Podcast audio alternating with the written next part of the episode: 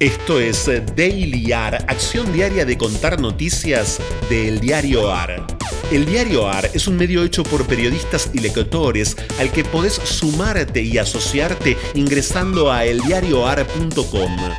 Mi nombre es Franco Torchia.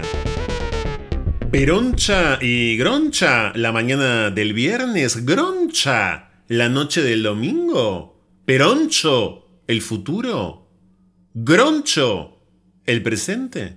Titulares de hoy del diarioar.com. Alberto Fernández y Cristina Kirchner cerraron la campaña con fuertes críticas a los medios y a la oposición. El periodismo debería sacarse las anteojeras políticas o las conveniencias económicas y decir la verdad, dijo la vicepresidenta. Para el presidente hay que dejar de confrontar para la necedad y confrontar solo para la construcción ante la oportunidad histórica que nos da la vida de empezar de cero para terminar con... terminar.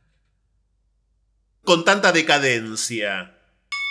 Tres goles y lágrimas de alegría. La canonización de Messi merecía el regreso del público. Argentina está tan en onda verde que ganó tres veces en una misma noche, por el 3 a 0 a Bolivia, por el regreso del público a la cancha y por las lágrimas de Lionel Messi.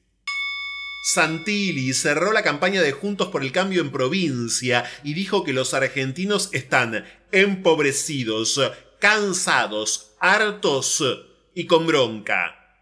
El precandidato de Juntos por el Cambio a diputado nacional por la provincia de Buenos Aires cerró ayer en La Plata la campaña electoral antes de las PASO de este domingo, con fuertes críticas al oficialismo y optimismo de cara a los resultados de los comicios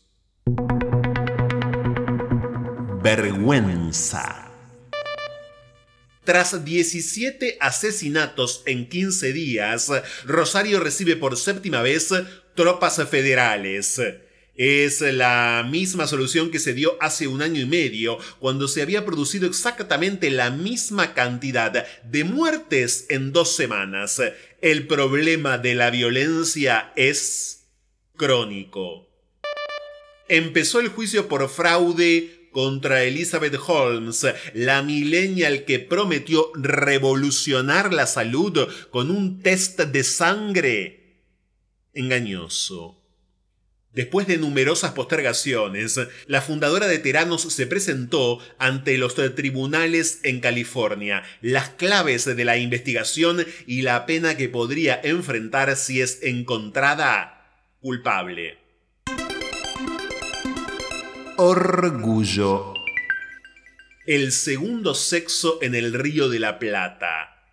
El libro El segundo sexo en el Río de la Plata, publicado por Marea Editorial y compilado por Mabel Bellucci y Mariana Esmaldone, recupera el poder de Simone de Beauvoir, una autora que con su obra tuvo una profunda influencia en el auge de los feminismos en todo el mundo y fue el faro de varias generaciones de activistas feministas, periodistas, escritoras e intelectuales en el Río de la Plata.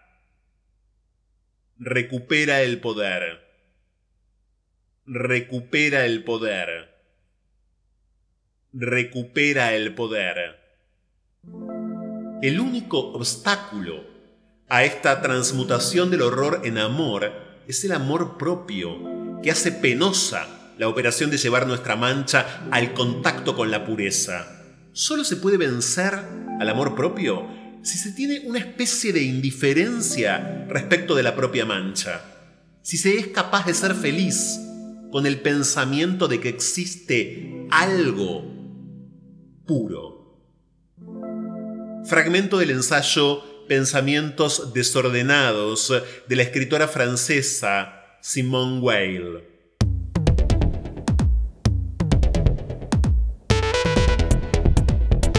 Esto fue Daily Art. Estas fueron algunas noticias de hoy.